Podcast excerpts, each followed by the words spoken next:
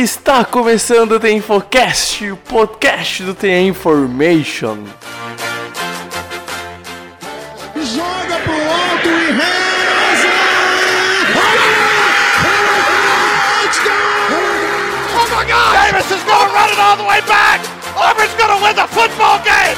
Auburn's going to win the football game! Pass is intercepted at the goal line. A vitória do Kansas City Chiefs!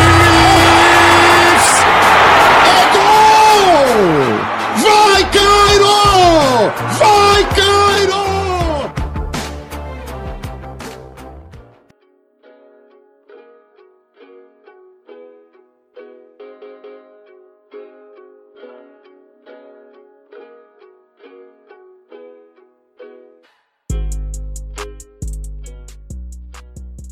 Olá, olá! Sejam bem-vindos, ouvintes do The Infocast. Está começando mais um podcast do The Information, episódio de número 142, vindo em mais uma semana, entrando na off-season gélida, mórbida da NFL e realmente fria para quem mora no sul do país.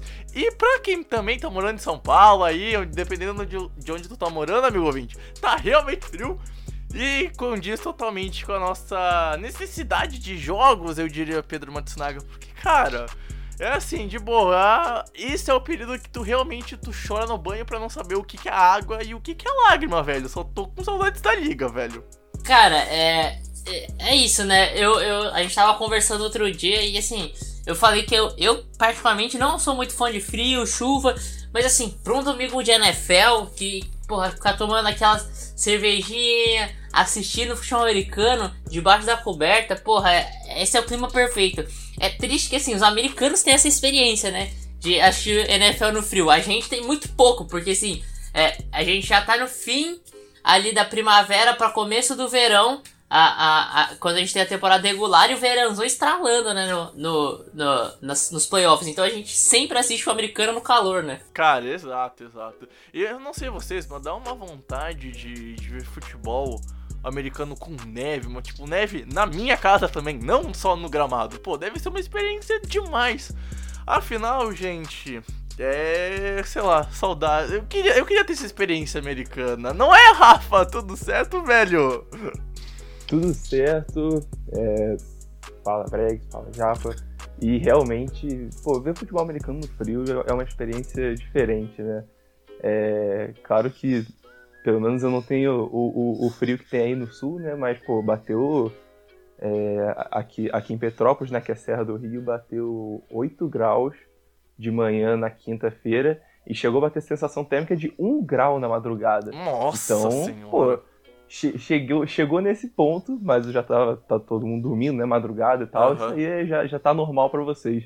Mas, pô, realmente bate a saudade de um jogo do- do- dos Bills, assim, que o campo tá coberto por 3 metros de neve, que tem que ficar passando é bom demais! aqueles snowmobile gigantes pra, pra tirar a neve o tempo todo. Cara, E, e fica, e fica a, a, a marquinha das jadas fica animada, né, pelo, pelo, pela, te- pela TV. Cara, sério, deve ser muito bom. E tipo assim, eu fico abismado. Eu nunca vou esquecer uma cena, não sei se vocês lembram. Obviamente vocês vão lembrar porque é playoffs, né? O jogo que o Seattle Seahawks viajou até Minneapolis pra enfrentar os Vikings, ainda na época que os Vikings tinham usado o estádio da, da Universidade de, de Minnesota, acho que era. Enfim, e o jogo foi uma das temperaturas mais frias da história do, da NFL. E tinha uns malucão lá com uma temperatura de menos 25 graus. Eles estavam esquentando a cerveja no fogo. Literalmente, a lata tava em cima do fogo. Aí, no meio do jogo, teve uns malucos que estavam sem camisa com menos 25 graus Celsius. Meu irmão, eu não Tá maluco, consigo velho. imaginar isso. Cara, eles deviam estar muito bêbados, cara. Sério, não é possível, velho. Não é possível. Mas, infelizmente, a gente fica sem camisa porque tá 40 fucking graus aqui no Brasil, né? Pô, você tá louco. Sacanagem, São Pedro. Fazer o quê? Eu, eu- eu lembro da. Eu lembro da, de uma imagem do Calvin Johnson levantando depois de tomar um teco e o capacete dele todo cheio de neve. Clássico demais essa imagem, cara. Clássico Mas assim, demais, o, o melhor jogo da história é o Ice Ball, né? É. É, é. Cara, meu, assim, eu acho que assim, qualquer jogo de futebol americano é legal. Se tiver neve, meu, ele já sobe assim em uns 200%, porque é totalmente fora da nossa realidade, então, né? Enfim, gente, o podcast de hoje então vai abordar as mudanças de regra para a próxima temporada e uma polêmica não mudança que a gente vai entrar em, em si no episódio mais pra frente. Antes disso, a gente vai pro recados e na volta eu, o Japa e o Cutter vamos de fato então falar sobre o que mudou e o que não vai mudar para a próxima temporada.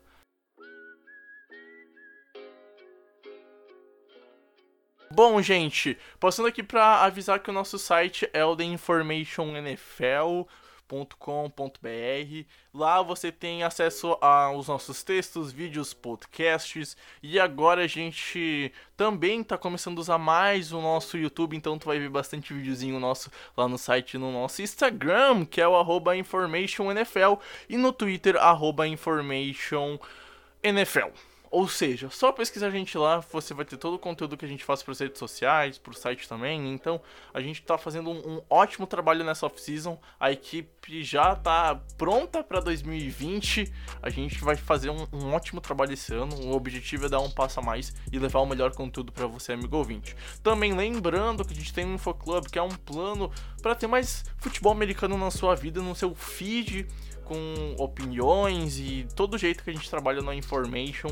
E é um plano bem baratinho também, é uma forma de investir no nosso trabalho. Por menos de 50 centavos por dia, você pode assinar e ter plano de um ano, seis meses ou um mês com mais de três textos por semana falando sobre futebol americano, da nossa forma que a gente já trabalha há um bom tempo. Também lembrando que a gente tem um apoio que caso, caso você goste do que a gente faz nas redes sociais, e queira apoiar o nosso projeto, é só seguir a, a é só a, se tornar um, um, um, afiliado nosso, é só ser um dos nossos patrões lá pelo apoio, se doar a quantia que você quiser.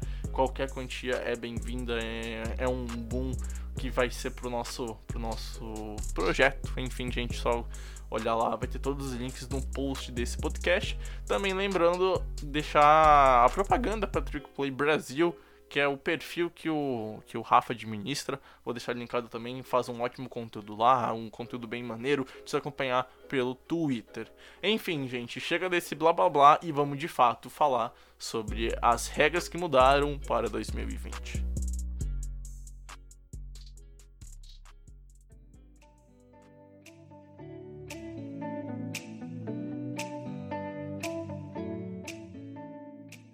Bom, gente, vamos então conversar um pouquinho hoje sobre o que muda para a próxima temporada e também o que não muda. Já adianto que infelizmente a prorrogação nem foi votada para mudar, então vai continuar com uma regra que eu não sou adepto, mas esse podcast não é para discutir.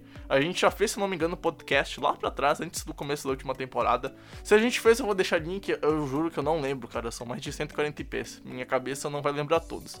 Mas algumas coisas mudaram pra próxima temporada. A gente teve três regras que acabaram sendo alteradas e mudadas, né?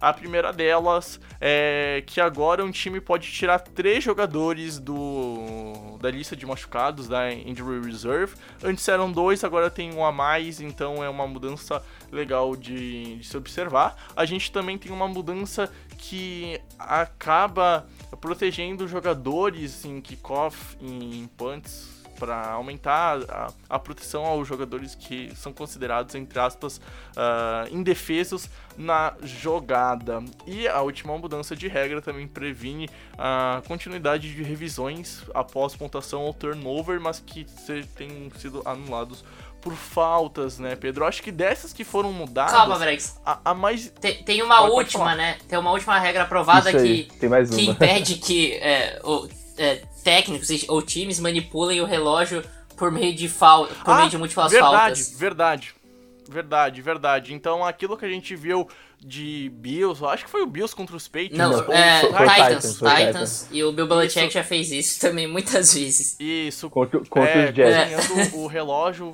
Porque a gente tinha na regra, então, que se tivesse uma falta, o relógio voltaria a andar, ou seja, é um negócio que também muda. Então, são quatro faltas, uh, quatro regras que foram uh, mudadas para a próxima temporada.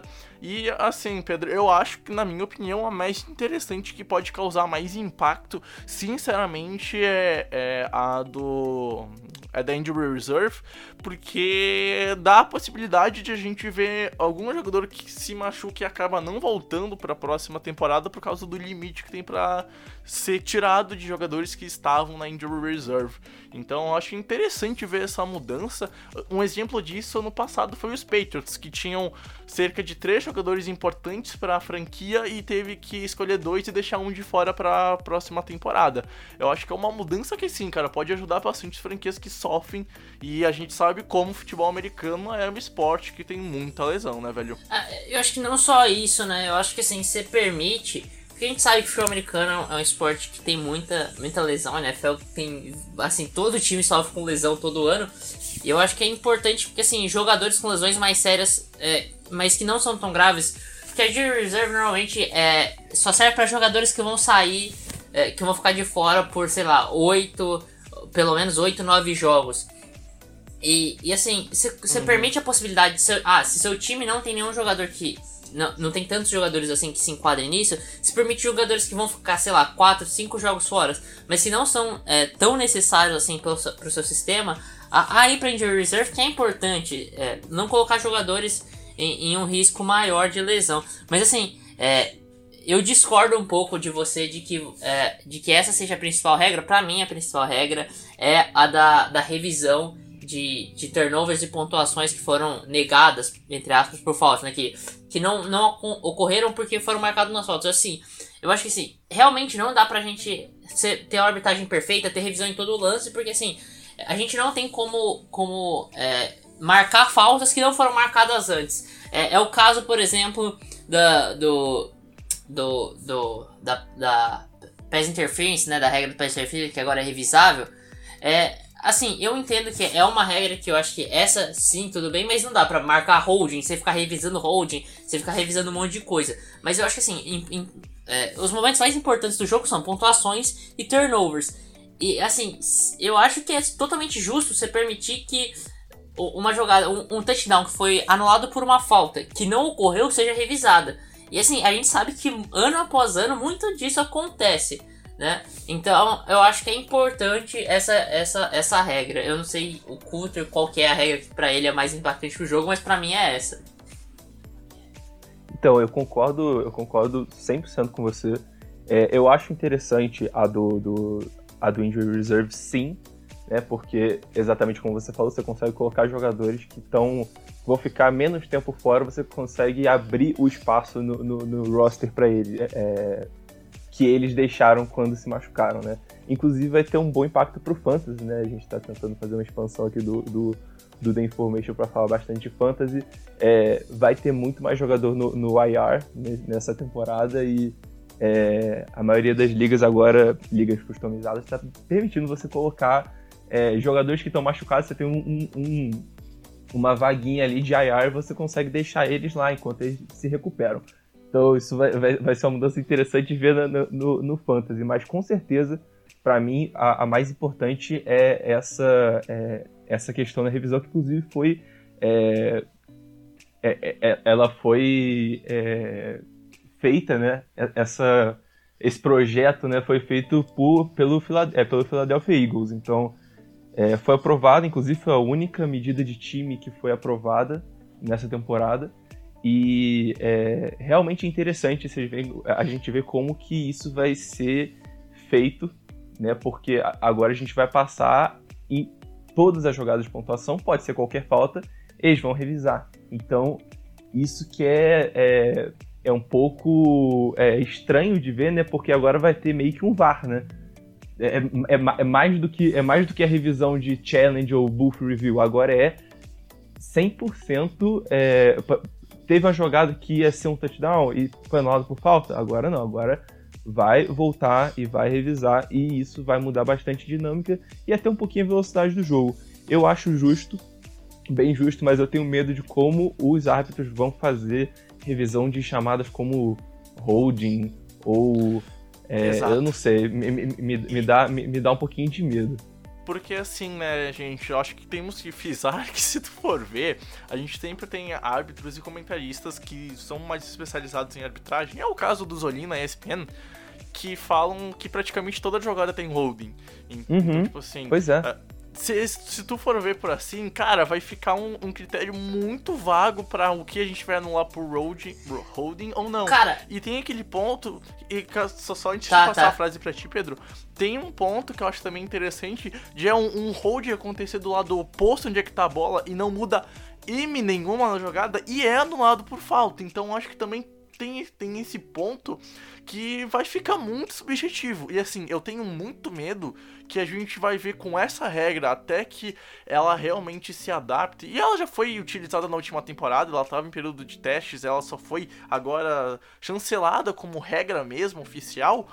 Ah, mas me preocupa isso, porque eu tenho medo da gente ver, por exemplo, o que aconteceu com o que é um catch ou o, o pass interference. Então, assim, é algo que eu acho que é necessário, até pelo, pelo ponto de como tá a arbitragem. Depois eu comento mais um pouquinho sobre isso, vou deixar o Pedro falar. Mas eu me preocupo como que ela vai ser utilizada para essas faltas que são mais, entre aspas, sujas, sabe? Essas faltas de linha, holding, essas coisas e tal. Então eu acho que vai ser interessante ver como que vai ser o critério da arbitragem. Porque assim, sinceramente, se tu procurar, tu vai achar holding toda hora, cara. Tu sempre vai ver lá uma mão agarrando, alguma coisa assim. Umas vezes são mais fortes, outras vezes são mais fracas, às vezes acaba dando uma vantagem pro time. Então, sabe, eu acho que isso tem que ficar mais claro e a gente vai ver isso na prática. Ma- Mas assim, é, primeiro o que eu queria falar é, eu acho que, por exemplo disso, e que é uma, é uma questão que todo mundo que, que aprofundou mais no jogo sabe que assim, todo lance tem algum holding, tem uma pequena segurada, porque em teoria você não pode agarrar, por exemplo, a, a jersey do adversário, mas todo jogador de bloqueio faz isso. E, e- e- e não só jogadores de bloqueio, jogadores, por exemplo, de linha defensiva também fazem isso, porque é normal do jogo, é uma adaptação do jogo natural. É, então isso não pode ser considerado um holding. O que acontece é que toda. Mas assim, não só essa questão de que toda jogada praticamente tem um holding, mas a maioria das jogadas pelo menos tem um, um, um contato ilegal é, na secundária. Seja pelo, pelo jogador de ataque, o wide receiver, seja pelo, pelo, pelo cornerback, o safety, o jogador de secundária. Então assim, é, é interessante ver como que isso vai ser também pra questão da, dos turnovers. E, e eu acho que assim, o ponto que, que você falou, Bregs, eu, eu não entendi muito bem. Mas assim, a regra específica para joga jogadas que foram anuladas por falta. Pra essa falta ser validada ou não, entendeu? Então, a- a- eu não entendi muito bem qual que é a sua questão, mas você acha que vão ser marcados mais holdings por causa da revisão? Pra, como, tem a como é permitido revisar depois, a gente marca vários holdings e foda-se. A, gente vai a gente vai revisar depois, é, é isso a ideia? É, e, e não só isso, é questão de às vezes ter um e não ser e não ser marcado. Eu vou pegar o exemplo do Então, mas, a- mas nessa questão, Pô. se não for marcado, não tem problema, né? Porque não, não é revisada uma não, falta. Não, não, Pe- não, Pedro. O, o, o que eu me refiro é do tipo, aconteceu a falta, mas ela não foi marcada. Tipo o que Ah, aconteceu entendi, com o pass interference, entendi. tá ligado? Entendi. Que é aquilo que a gente viu que ocorreu, a arbitragem foi pro vídeo e não marcou a falta. E a gente viu o que aconteceu com o pass interference e aqui meio que a situação é a mesma porque envolve o árbitro, envolve marcar ou não marcar a falta. E vamos falar a verdade, a gente já comentou sobre o pass interference há uns EPs atrás, a gente recebeu o, o Mario lá do No Flags, vou deixar o EP da descrição, o EP no link ah, lá no post do, do nosso site. Só que assim, a, a gente viu que a regra foi pra nada, velho. Porque era desafiado, tinha um pass interference e não voltava, tá ligado? Foi poucas as vezes que a, a arbitragem voltou atrás. A gente trouxe números e a gente, a gente trouxe dados, porque isso a gente tá falando com comprovação numérica, com a ciência no meio, não é por Sim, achismo. sim. Então, isso me preocupa de ocorrer E- com essa falta, Pedro. An- Antes de passar pro Então, a calma aí, só vou fazer uma observação. Diga. Eu acho que. Ver, eu acho ver. que é, em relação a isso, eu tenho medo sério de poucos. Poucas faltas de, de holding, muitas faltas que seriam holding na NFL da- até a temporada passada sejam, mar, sejam não, não sejam marcadas na próxima temporada, porque os juízes, é, assim, pelo que a gente vê na, é, da, da atitude deles, eles não gostam de ficar revisando todo o lance. Eles acham chato essa questão de ficar revisando tudo. Então, eu acho que muitas faltas vão deixar de ser marcadas simplesmente para não precisar revisar. E, e aí eu não sei o que o Cutter pensa, você pode falar, mas eu, eu penso que esse pode ser o maior problema dessa regra. Pois é, é, é, é praticamente essa questão do, do pass interference. A gente, é, a gente viu, foi criada a regra para é, revisão do pass interference e na, no papel é ótimo. No papel você é, você consegue verificar se uma situação foi igual aquela do, do é, dos Saints contra os Rams, né, na, na, final de conferência de dois anos atrás, é, duas, de duas temporadas atrás. É, e Agora a questão é: o, os juízes vão reagir como em relação a isso? Entendeu? Porque eles não conseguiram, eles não quiseram colocar isso em prática. Toda Exato. revisão eles viram, é, é, era pass interference e não, e, e, e não era para ter sido marcado. Do mesmo jeito, eles mantinham do jeito que estava. Porque eles perceberam que para eles seria um trabalho a mais. Entendeu? Então, com esse ponto aí, se a gente for analisar mais ou menos de, é, dessa forma que, que, que, o Japa colocou, é, faria até sentido eles pararem de marcar falta justamente, por, é, é justamente nesses casos. Por exemplo, é, tudo bem que eles não sabem quando vai rolar pontuação ou vai rolar turnover, mas sempre que rolar uma pontuação ou turnover e tiver uma falta, eles vão ter que revisar. Agora, sempre que tiver um turnover ou pontuação e não tiver falta, segue o jogo. Aí a revisão passa a ser só sobre a questão da jogada mesmo. Não tem nada a ver com falta. Aí ele vê, ah, será que a bola bateu no chão? Será que o cara tá com, com os dois pés no, no, no, dentro de campo? Entendeu? Aí, a revisão deles passa a, a, a, entrar num escopo menor. Entendeu? Então, eu, o que eu acho que tem que ser feito para deixar essa regra é, plausível para os juízes é você olha todos os jogadores protagonistas na jogada. Então é quarterback que lançou a bola, é, sei lá, é, defensive lineman que deu um hit no, no, no quarterback, é, cornerback, safety e wide receiver que estavam participando no processo de recepção. Uhum. Você não pode olhar para nenhum dos outros jogadores ali porque eles não foram protagonistas na jogada. E, Senão, eles vão ficar analisando os 22 jogadores para ver se eles cometeram alguma falta no lance de pontuação. E, e aí eles vão achar eu faltas, quero, entendeu? Sabe? Eles vão achar faltas e talvez isso a gente vai começar a ver algum, algumas coisas que que não tem, tipo, entre aspas, pés nem cabeça e vai ficar, ah, mas o árbitro, ele favorecia não sei o que, ah, estão roubando o meu time, ah, etc e tal. Então, é, são mudanças que, que até a gente não vê a prática e ver como elas resultaram de fato, talvez vá, vá causar um, um, certo estranhismo no primeiro contato. Eu espero que dê pois é. certo. É. Eu espero que dê Pelo... certo mesmo, mas, né. É, pelo menos, pelo menos essa regra limita só jogadas que já foram marcadas falta.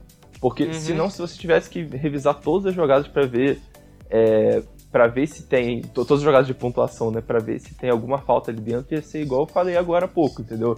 É, é, é, um caos. Você tem que ficar sim, sim. de olho em tudo, todos os jogadores, sabe? E, e aí, pô, é, é, muito ruim, entendeu? Por exemplo, é, imagina o Field Special. Tem muita gente, é, inclusive já foi até é, campo de discussão bem, bem, bem, bem amplo é, a questão do illegal formation. Se fosse marcado no illegal formation ali e tivesse essa regra, aí eles iriam pegar e revisar. Mas se não fosse marcado, como foi o caso, eles não podem pegar e revisar e falar, ah, não, teve legal formation, joga a flanela, entendeu? Então isso facilita um pouco a vida das zebras e eu acho que é, é, se eles pensarem dessa forma, eu acho que eles vão tentar é, implementar isso de uma maneira muito melhor do que foi implementado no PS Interference, senão uhum. vai continuar dando no mesmo, sinceramente. É, exatamente. São, são várias facetas que a gente tem que observar como é que vão ocorrer ao longo da temporada, né? Então, são coisas que a gente não consegue prever agora, são coisas subjetivas que a gente não vai conseguir cravar, né? Não é uma ciência exata, é uma ciência inexata, mas a gente vai ter que esperar para começar a temporada. Mas das regras que foram mudadas, nenhuma causou tanta polêmica quanto a regra que não foi Ai, mudada. Grande ironia do destino, Calma. que Eu, eu Peraí, só... calma aí, calma aí, calma aí, Breg. Calma pode aí. falar, pode falar. É, só antes da gente passar para esse assunto e a gente passar meia hora discutindo sobre ele, deixa eu só dar, deixa eu só dar meus dois pontos sobre as outras duas regras que eu não cheguei a falar. Claro, Sobre claro. a questão do, do, do, do retornador e a questão do, do, do dead ball, né? Da, do loop que o Bill Belichick e o Mike Vrabel usaram na temporada passada. É, o primeiro é interessante você ver agora que os retornadores, principalmente de punch, eles vão praticamente ter um fair catch automático. Praticamente. Por que isso? O, o, o, é, o special teamer do time que tá chutando a bola, que tá punteando a bola, ele vai vir com toda velocidade para cima do retornador. Só que se ele atingir é, com toda velocidade, agora vai ser falta. Inclusive, eu lembro certinho de um Vikings e Seahawks que teve, que teve um hit lindo, lindo, maravilhoso. O hit foi limpo, sabe? Foi, é, foi, foi limpíssimo e não teve falta nenhuma. Só que agora, pelo que eu tô entendendo da regra aqui, agora isso pode acabar sendo falta. Então, o cara vai ter que desacelerar para começar o processo do tackle. Nisso aí, isso vai muito contra o, o, o, instinto do jogador, né? Então vai ser interessante que todos os retornadores vão ter agora.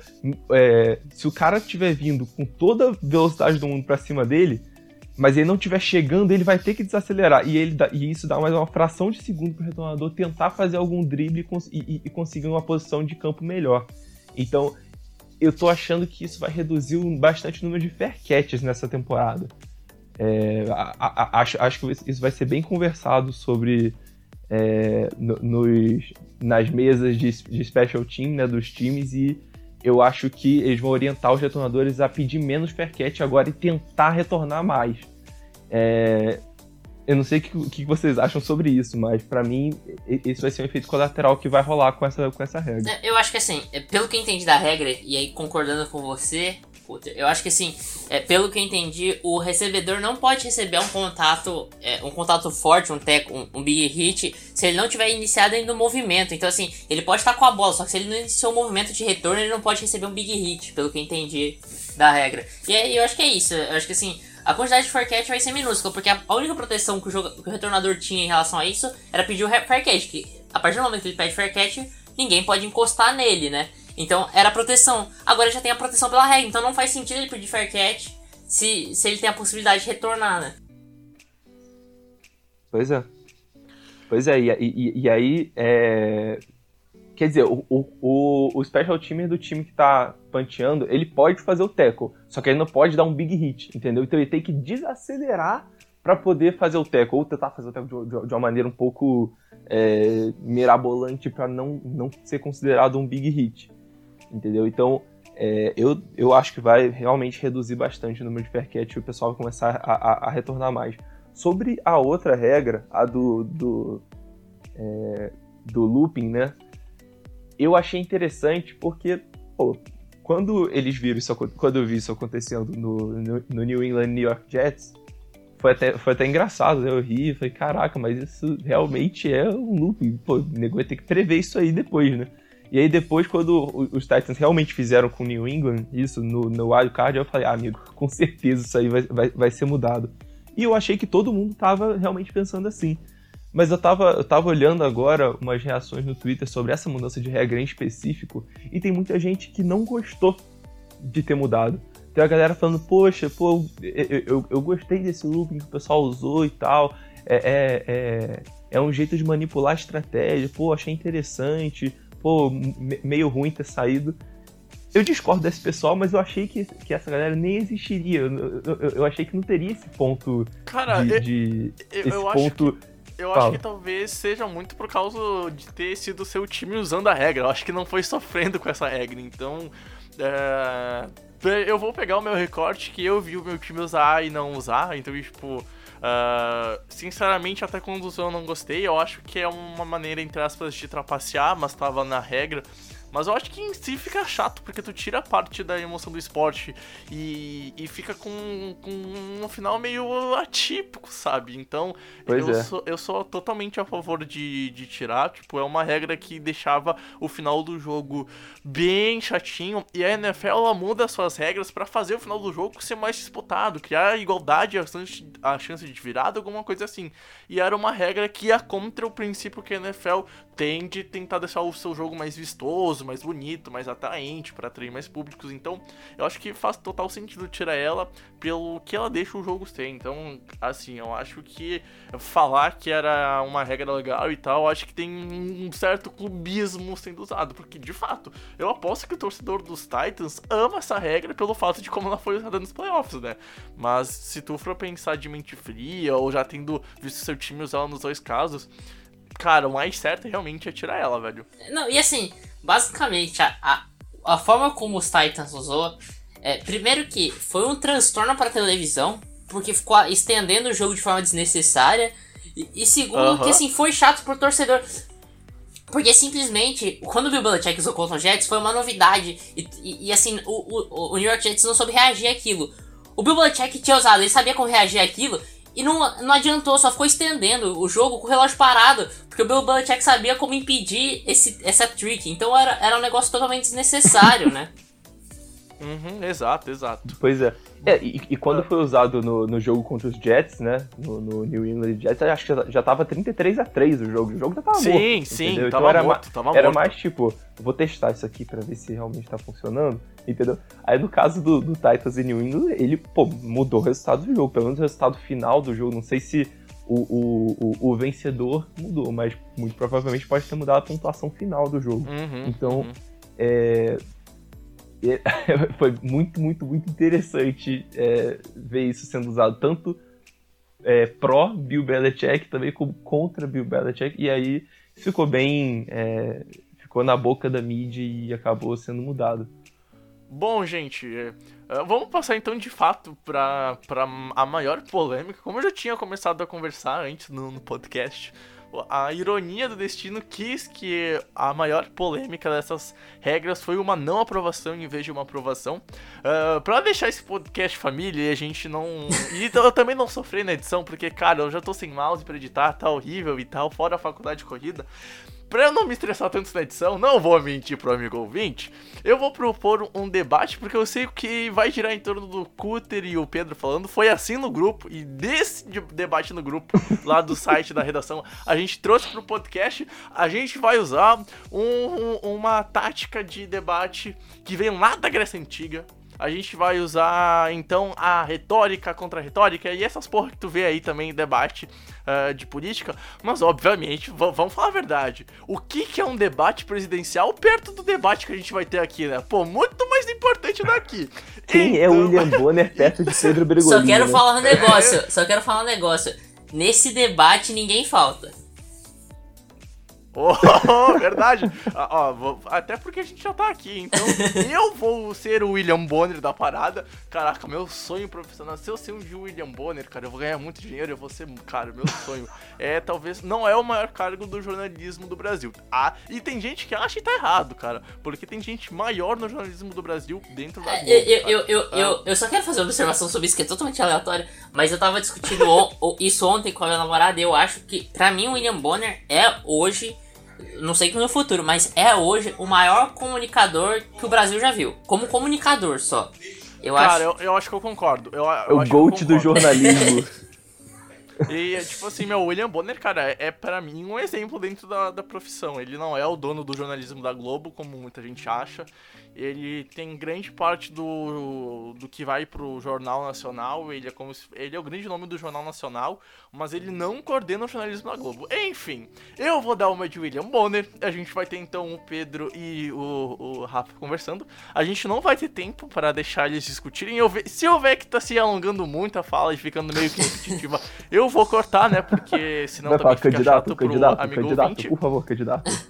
Por favor, candidato, candidato, acalme-se, candidato. Acalme-se. Isso daqui é um debate de pessoas, não de animais brigando. A gente não tá disputando um pedaço de carne. Acalme-se, candidato. Enfim. A, a grande não mudança de regra é a oportunidade de ter um onside kick diferente. A gente tem o nosso onside lá normal, que na minha opinião eu falei isso num vídeo que foi pro YouTube pro nosso IGTV lá no Insta, que o onside kick ele ficou muito mais difícil de tu recuperar a bola quando a regra do kickoff mudou. Para quem não se lembra, até um tempo atrás os jogadores ficavam a 5 jardas atrás da bola no kickoff e poderiam começar a correr quando o kicker começava a correr. Só não podiam passar da linha do da que a bola estava, que é na linha de 35, antes da bola ser chutada, senão era um false start do kickoff. Sim, existe false start do kickoff. Agora então os jogadores ficam na, na linha da bola e só podem correr quando a bola for chutada e, e enfim, tem, a, tem a toda a mudança, então que a gente viu nos últimos anos do, do kickoff, que a gente não vai ficar falando aqui porque, né, a gente já vê lá na prática, enfim. Só vale fazer esse adendo porque valia a mesma coisa pro onside e o onside então se modificou também como se mudou o kickoff. Ou seja, agora os jogadores têm que ficar na linha de 35 e só vão correr quando a bola for chutada. Isso pro onside teve um impacto gigantesco, porque ficou muito mais difícil de recuperar a bola. E hoje o onside, se já era um negócio quase impossível, hoje é o impossível do impossível do impossível de recuperar. Então, uma proposta que veio, se eu não me engano, do Philadelphia Eagles, tinha a ideia de criar uma quarta para 15, onde o time ia ter então a oportunidade de recuperar a bola, fazendo mais uma jogada, tinha que avançar essas 15 jardas para conseguir ter a posse de bola. Caso não conseguisse, bola de adversário. Caso conseguisse, continuaria no ataque. Eu vou começar a, a fala. Uh, vou, vou pensar no número de 1 a 5 para ser um negócio totalmente justo e bem aleatório. E eu vou querer então que. Uh, Rafa, eu tô com meu número aqui escolhido na minha mente de 1 a 5. Que número eu escolhi? 3. Feito. Caraca.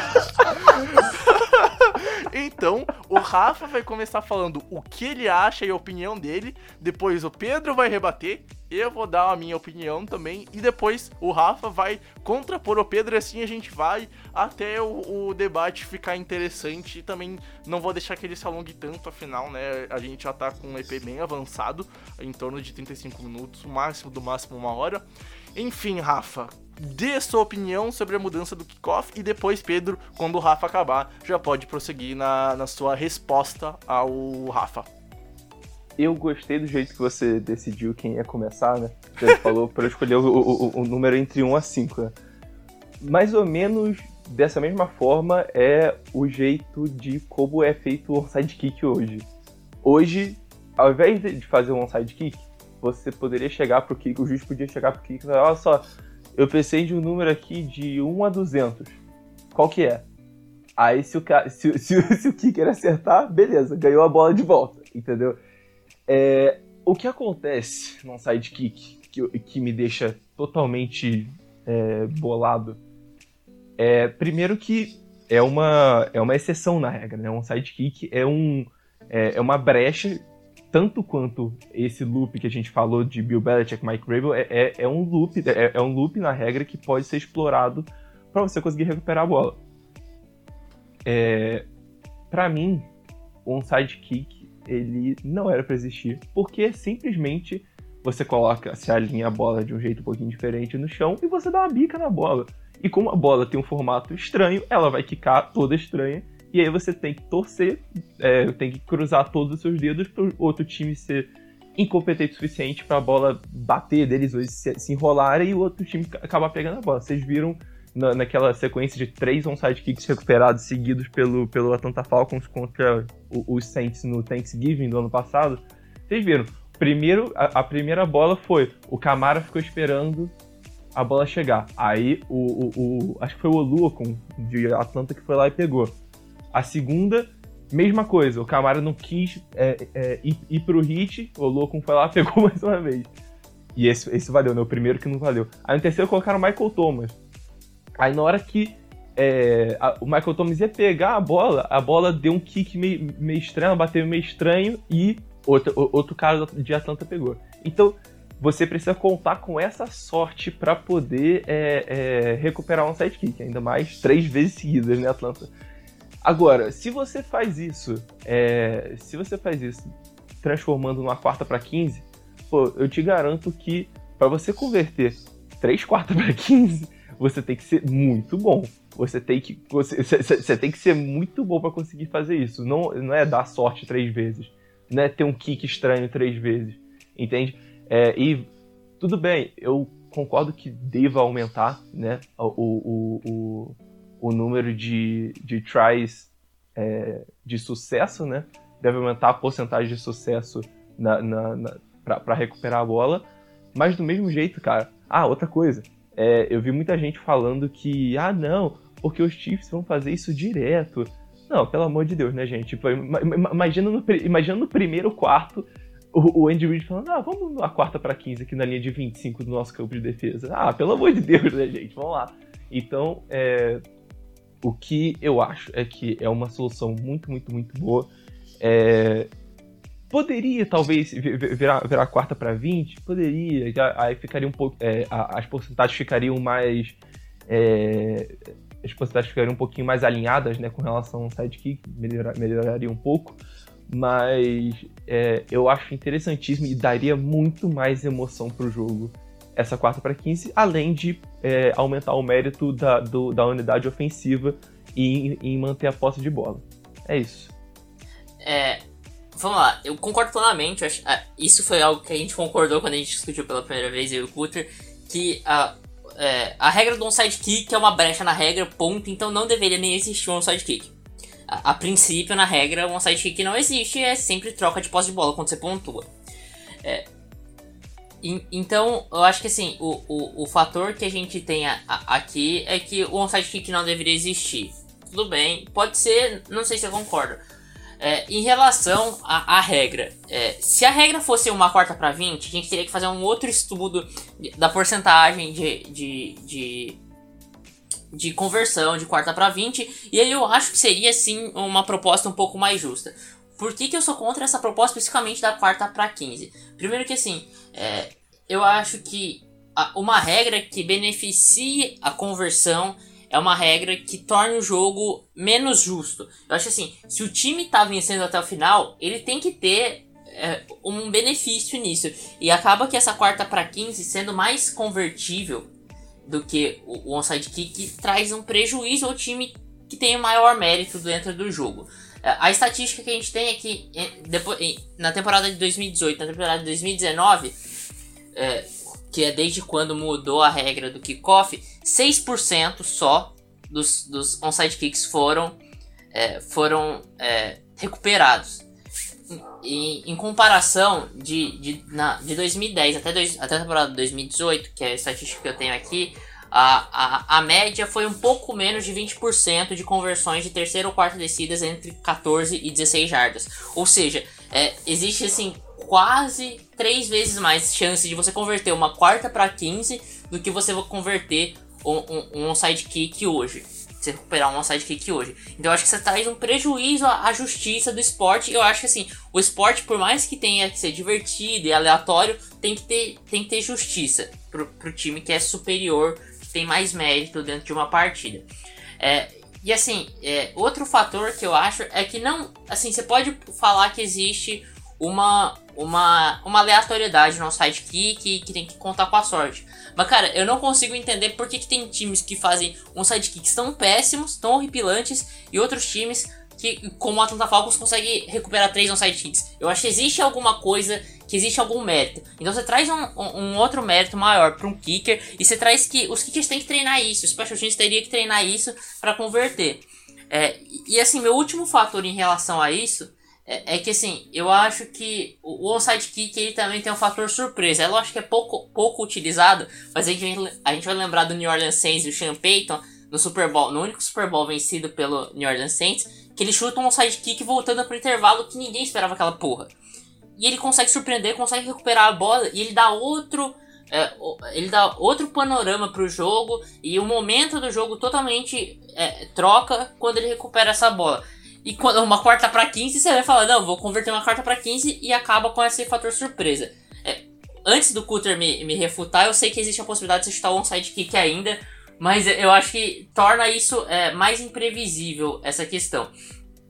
E, e a, minha, minha, meu último, a última coisa que eu vou falar aqui, que é concordando com o Coulter também, é acabar com a falácia de que o Patrick Mahomes e o Kansas City Chiefs vão tentar converter isso o tempo inteiro e para ele ou para eles vai Pelo ser de ou para eles vai ser mais fácil. E aí eu vou acabar com essa falácia por estatística, porque assim, é, é, é, pra mim é muito óbvio, mas tem gente que não enxerga então por estatística. Cara, a gente, eu tô, eu tô com um gráfico aqui de conversão de terceira e quarta descidas da NFL toda, tirando o Kansas City Chiefs e, da, e do Kansas City Chiefs com o Patrick Mahomes. O Patrick Mahomes ele consegue converter quartas e terceiras descidas quase todas em, acima da média da NFL, tirando ele.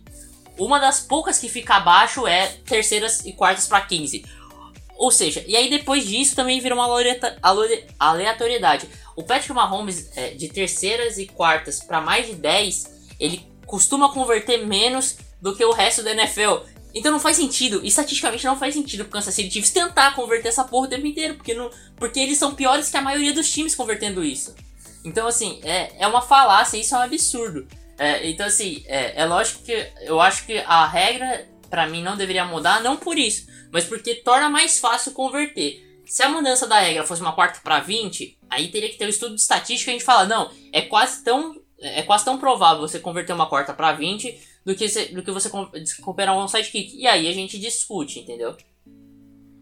Uh, antes do, do Cutter responder o Pedro, eu vou dar a minha opinião sobre isso, porque eu tenho uma opinião que vai mesclar o que os dois falam. Número um, eu sou a favor do onside, eu concordo com o que o Pedro fala, de ter que treinar e ter mérito, isso existe sim. E, ao mesmo tempo, número 2, eu concordo com o Cutter que ainda assim um sidekick é um negócio muito aleatório. Eu acho que existe o peso do mérito e existe o peso da aleatoriedade. Eu acho que é muito mais aleatório o onside. Mas eu, mas mesmo assim, eu sou a favor de, por exemplo, o clube poder escolher, a franquia poder escolher o que, o que ela quer tentar. E aí nisso eu concordo com o Pedro, acho que quarta para uh, 15 eu acho que é muito curto. Eu acho que quarta para 20 talvez seja o necessário e eu vou dar um exemplo da, da minha vida com o futebol americano, gente. Eu vejo praticamente uns 5, 6 jogos completos por rodada e eu consigo assistir os condensados para trabalhar para o site.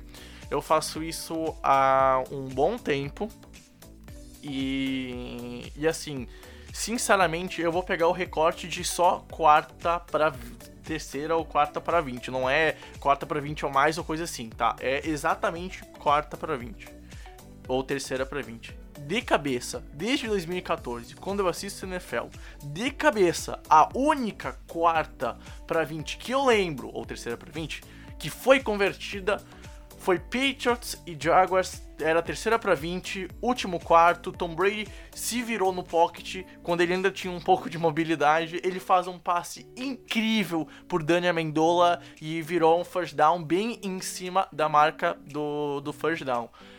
É a única situação de terceira ou quarta exatamente para 20, como uh, eu acho que poderia ser a regra, que foi convertida e que eu vi. Então, assim, isso de cabeça. Obviamente, se tu for pesquisar, tu vai achar mais, mas de cabeça é a única que eu lembro. Então, eu acho que também mostra que converter uma quarta para 20 não é tão fácil. Não é só tu pôr o, o, o Rio correr em linha reta e esperar que ele ganhe do adversário. Porque se tu vai fazer isso, é só tu botar um cara bem mais profundo de campo e não deixar que a secundária fica tanto em cima da linha saca? Então, assim, não é tão fácil assim, só, só, um pouquinho, Pedro, não é tão fácil assim tu converter. Então, tem esses, do, esses dois pontos. Ou seja, eu, eu acho que quarta para 15 é, entre aspas, muito curto. Mas eu acho que talvez quarta para 20 vai ser tão difícil quanto recuperar um onside. E vai ser muito mais mérito do que aleatoriedade. Então eu meio que concordo com vocês dois. Eu tenho pontos diferentes de vocês dois. E para mim essa é a minha visão final. Então eu, eu, acho que é isso que deve ocorrer. Uh, Rafa, tu pode responder o Pedro e depois o Pedro responde o Rafa, tá? Seguindo na mesma, na mesma temática. Tá, só, só uma última coisa. É, tá, eu, pode ser, Manda ver, manda eu, ver. eu colocaria, tipo, uma observação rápida aqui. Eu colocaria uma observação aqui na, nessa regra de quarta pra 20 que seria proibido o Patrick Mahomes lançar esse- essa, essa quarta pra 20 contra os Bucks ou os Giants. A secundária dos dois é muito ruim pra conseguirem se tornar justo isso. Pô, me lembrou agora daquele aquele lance do Tyreek Hill no final de um. Era contra os Cowboys, no final de um, do, do segundo quarto. Aí o Alex. Era o Alex Smith na época, Nossa, jogou a bola pra ele. E aí, aí ele tinha que correr tipo umas 30 jardas e tinha uns 8 jogadores do Cowboys. Ele foi, costurou, costurou e blue, conseguiu touchdown. Cara, essa jogada é E- incrível. Essa jogada é muito é muito incrível. maneiro, cara. É muito maneiro. Mas só, só um outro. é, outra jogada que você me lembrou quando você falou de quarta pra 20 e tal. Eu lembrei- eu lembrei de uma quarta pra 29 que o, o, o Joe Flacco fez um lançamento curtinho pro Ray Rice e o Ray Rice também conseguiu converter. que- Coisa absurda. Uhum. Porque na quarta pra 29, o cara chegou e me correu 29 jardas e conseguiu o first down. Enfim, é, eu consegui pegar aqui as estatísticas, né? Ano passado a gente teve 56 onside kicks, tá? 56 tentativas de onside kicks e 7, é, e 7 convertidos. É, se você tirar o- os dois ali do, do, do, do cu, é, do nosso querido cu, Desculpa, nosso eu não querido tenho kicker maturidade do. Atlanta Falcons, coreano, é, que, que foram convertidos no mesmo jogo, você viu com 5, mas tudo bem, vamos, vamos considerar esses caras aí, dá 12,5%. Na verdade, é bem mais do que eu achei que era, inclusive, tá? Então, seria. é, Enfim. E quando você for ver a quantidade de quartas para 15, exatamente 15, na, é, na temporada passada, você- teve 2 para 7. E beleza, dá uma, dá uma porcentagem muito, muito maior. Você tem 28,6% contra 12,5% é mais do que o dobro. Agora, você tá falando de oito vezes mais que um evento aconteceu do que o outro. Então a gente tem que é, alinhar isso também, porque tem uma margem de erro muito maior para uma é, para uma linha de estatística dessa de quarta para 15, que a gente tem um espaço amostral muito, muito, muito menor, do que de um sidekick que a gente teve um espaço amostral oito vezes maior. Entende? Então, é, eu acho que se tivessem 56 quartas para 15, eu não sei se seria. Eu acho que seria convertido mais, mais do que 7, obviamente, mas eu não sei se seria é, é, convertido a umas 20. Entendeu? Pra mim ia ser lá, lá pra casa de é, 12, no máximo, no máximo, no máximo 15. É, e do mesmo jeito, continua sendo algo que eu acho aceitável, sabe? Porque é o seguinte, em quartas para 15, os times normalmente ficam num, num- na, na formação já de prevent que você, é, como o próprio nome já diz, é, você tenta prevenir que um passe mais longo seja lançado. Você tem, você tem que fazer com que tem- tenta forçar com que o quarterback lance dentro da área, é, dentro da área fora do first down, né? E que o recebedor tente conseguir as jardas necessárias para conseguir renovar as descidas. Então, você já tem um esquema defensivo já mais pronto para isso. É, e você tem tanto o jogo de ataque que tem que se provar, quanto o jogo de defesa que tem que se provar útil também para não, pra não tomar 15 jardas, esperando já que você tem que, é, que você tem que é, é, você tem que parar esse avanço do ataque. Então, para mim, o que acontece é, eu- eu- eu até me expressei um pouquinho mal com relação do com relação ao sidekick, não é 100% sorte. Mas uma boa parte, quase 90%, é o kick da bola, entendeu? Por exemplo, eu, lembro com muita clareza do, do Seahawks e Cowboys no playoff passado, é que o, o, o Janikowski já estava obeso e velho, é, ele se machucou tentando field goal de 58 jardas no final do, primeiro, do, do, do segundo quarto. Aí ele se machucou e aposentou até, inclusive, depois disso. E o Michael Dixon, nosso punter australiano, ele ficava dando drop kick pra, pra, é, pro, pra fazer kickoff, enfim, extra point, essas coisas. E é, chegou na hora que Seattle precisava de um sidekick, o nosso queridíssimo Michael Dixon tentou um side drop kick. Aí ele foi, dropou a bola, na hora que quicou, ele deu uma bica, velho. A bola, a bola viajou às 30 jardas, cara. Eu fiquei tão, tão bravo, cara, tão bravo. Nossa senhora. Aí. é, Aí. Beleza. Obviamente, demérito do kicker, entendeu? Ele- O que ele tava esperando ali, entendeu? No máximo ele queria, sei lá, acertar alguém essa bola voltar, enfim. Mas o, o- Obviamente você tem que dar um chute decente, que consiga dar. dar- é, que consiga pelo menos quicar antes da linha de 10 jardas, entendeu? Ou pelo menos um chute pra tentar acertar alguém, tentar ricochetear. sabe? Tem uma certa arte aí dentro do, do, do onside kick. Mas é muita, é muita sorte, sabe? É muita sorte envolvida. E eu, eu não sei, eu, eu, prefiro, eu prefiro que o, o kicker fique um pouquinho menos de, é, de visualização, né? Com, com, com relação a isso, é, de um pouquinho menos de importância com relação ao time de futebol americano, mas que esses jogos tenham um pouquinho, pelo menos mais de é, é, um pouquinho menos de aleatoriedade nesse, nesse final, porque, por exemplo, é, outro exemplo de, de Seattle, né, a, a fatídica é, fatídico drop do Brandon Bostic, fatídico só para torcedores de Green Bay, mas enfim, é, o o chute não foi bom, o onside kick não foi bom, tanto que o Bosch ia só abraçar a bola, acabou o jogo ali. Só que Blue deixou a bola, deixou a bola cair e Seattle recuperou. Então, é, você conta muito com a sorte. Numa quarta para 15 você contaria muito menos com a sorte para poder é, para poder converter, sabe? E aí eu, eu, eu prefiro mais o jogo baseado na qualidade, né, na qualidade ofensiva, do que na qualidade mais sorte do special teams, no caso do kicker, entendeu? É, eu acho que sim, para fechar meu argumento, eu vou ser até breve aqui. É, eu concordo com muitas coisas do que o Guter falou. Eu acho que existe um pouco de aleatoriedade, mas a gente vê que existe isso no esporte todo. E eu entendo você querer diminuir isso. É, eu acho que faz sentido, mas a gente tá pegando uma, uma situação muito específica e que a aleatoriedade faz parte da questão de você conseguir. Então eu acho que sim, é primeiro que você idealmente no seu time você não tá naquela posição para necessitar é, co conseguir recuperar um, um sidekick. Isso não deveria acontecer.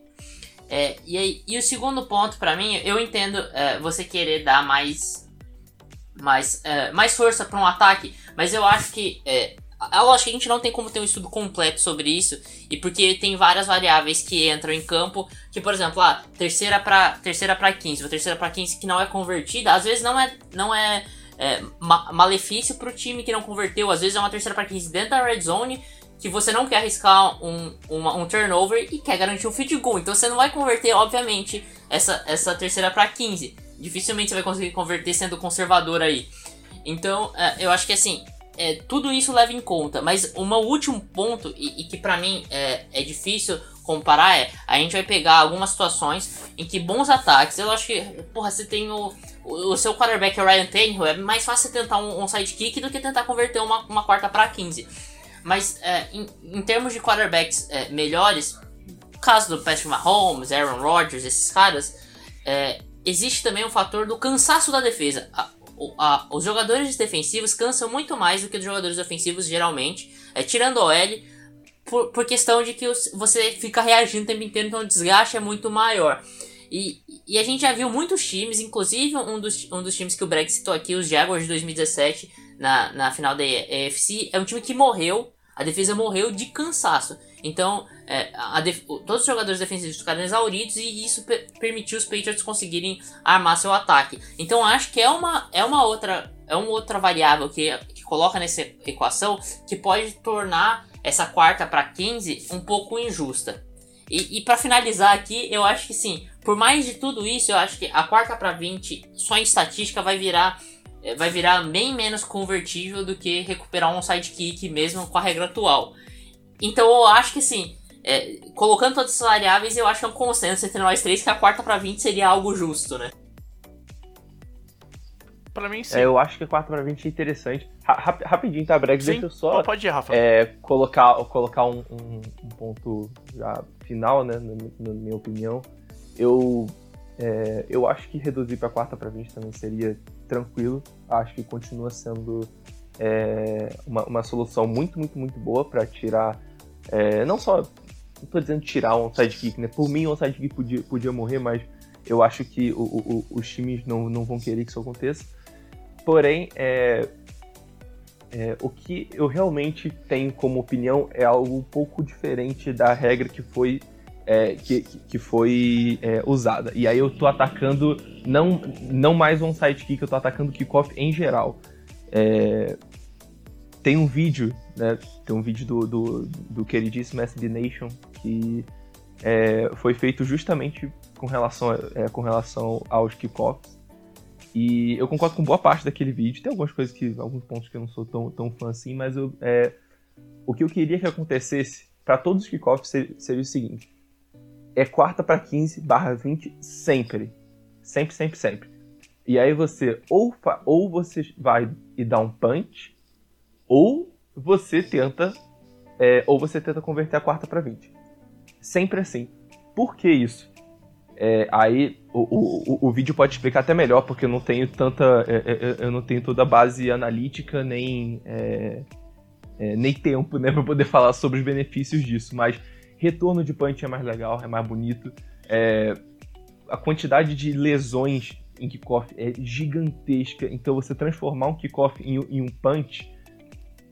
aí você pode re reposicionar a bola, a gente pode discutir sobre, sobre, sobre o esporte onde a bola vai vai, vai, vai ter o snap e aí a gente é, pode discutir isso depois, mas o, o, o fato é, de virar um punch, você tá com todo mundo, a maioria dos jogadores na linha de scrimmage, então o contato é muito mais é, fraco, tem muito menos momento né, entre os dois jogadores é, que, que, que, que, vão se encontrar compara é, em comparativo com o kickoff, entendeu? Então você vai ver, estatisticamente, você vai ter muito mais lesão em kickoff do que em punch, sendo que tem mais punch do que kickoff na NFL.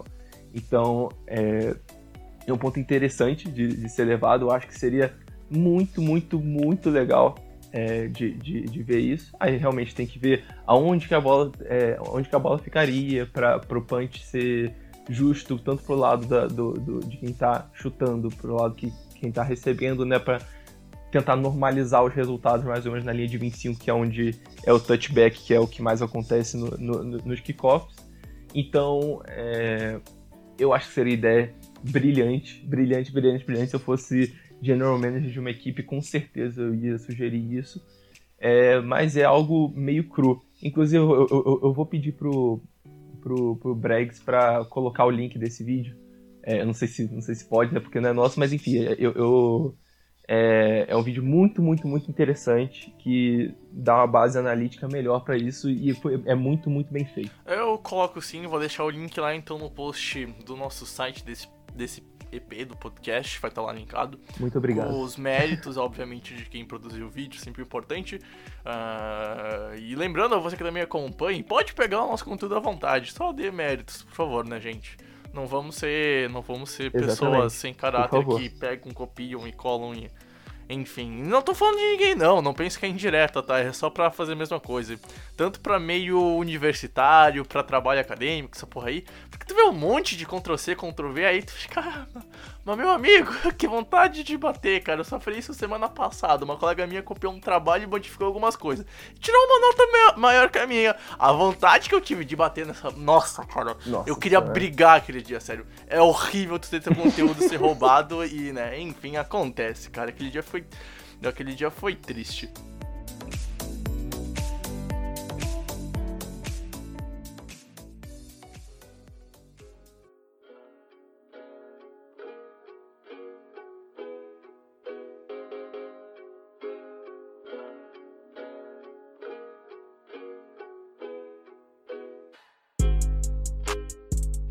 Bom, gente, vamos terminando então o EP 142 do The Infocast, mais uma bela discussão. E a gente teve um debate que seguiu a ordem de. Eu acho que é Sócrates, por favor, eu não sou tão bom em filosofia, deve ser. Enfim, ou Platão. Ah, cara, não sei, enfim. Eu sei que vem da Grécia Antiga, e é o que importa. E não teve ninguém faltando, não teve ninguém. Uh, pondo a fala por cima do outro. A gente não teve que falar o candidato, calma, por favor. E com isso, eu só tenho então a agradecer a você, Rafa, que tirou mais um tempinho. De domingo a gente sabe como as nossas agendas são corridas durante a semana, mas a gente, enquanto não tem futebol americano do domingo, dá para tirar um pouquinho do tempo de tarde pra gente vir conversar. Grande debate, eu acho que deu pro, pro ouvinte entender os motivos da regra que não foi mutada e também as regras que acabaram tendo alterações para a próxima temporada. Valeu, Rafa! Ah, pois é, é sempre, sempre bom falar sobre futebol americano, né, cara? Que esporte maravilhoso, mesmo com toda essa questão de mudança de regra aí, continua sendo algo muito, muito, muito bom de assistir e que tá me dando uma saudade gigante nessa, nessa off-season, principalmente. E mais uma vez, obrigado pela oportunidade, né? É, tanto você, Bregs, como o Japa. E vamos continuar. Agora a semana tá começando a liberar um pouquinho mais. Talvez depois a gente é, voltar nesse pique de podcasts mais é, frequentes quando as notícias começarem a, a, a, a aflorar mais no off-season, quando começar, voltar a ser gente presa aí no... Ah, grande off-season. Ah. Na NFL, mas é isso aí, gente. Muito obrigado. Obrigado, ouvinte. Valeu, gente. Tchau, tchau. Pedro, faço das minhas palavras para o Rafa, as minhas palavras para você. Cara, muito obrigado e mais um, um EP pra nossa conta, né, velho? É isso aí, Bregs. É, obrigado sempre estar tá aí dividindo esse palco aqui com você. Obrigado, ouvinte aí que escutou a gente por mais de uma hora. Não era o planejamento que esse EP demorasse tanto, mas acabou acontecendo. É, agradecer, fazer é, agradecer de novo o Cutter, né? Porra, pre grande presença dele aqui no nosso podcast, sempre um grande convidado aqui, sempre é, adiciona muito mais conhecimento e, e, e, e, muito mais qualidade ao podcast. É isso aí, voltamos semana que vem, um abraço e tchau! Bom, gente, só vou deixar o último recado de, por favor, fazer o boca a boca da information, leve a gente pro seu amigo que não conhece o nosso trabalho, espalhe esse link de, de EP de podcast lá no, no grupo que tu tem de futebol americano, no grupo da família que gosta de futebol americano, enfim, ajude a gente a crescer, é sempre importante, acesse nosso site da information.com.br. E com isso, então, eu só tenho a dizer que foi um prazer inenarrável ter estado com você, Rafa, com você, Japa, e claro, principalmente com você, amigo ouvinte. A gente se encontra na próxima semana por EP de número 143 para falar mais um pouquinho de NFL. Até lá, forte abraço, tamo junto e tchau, tchau!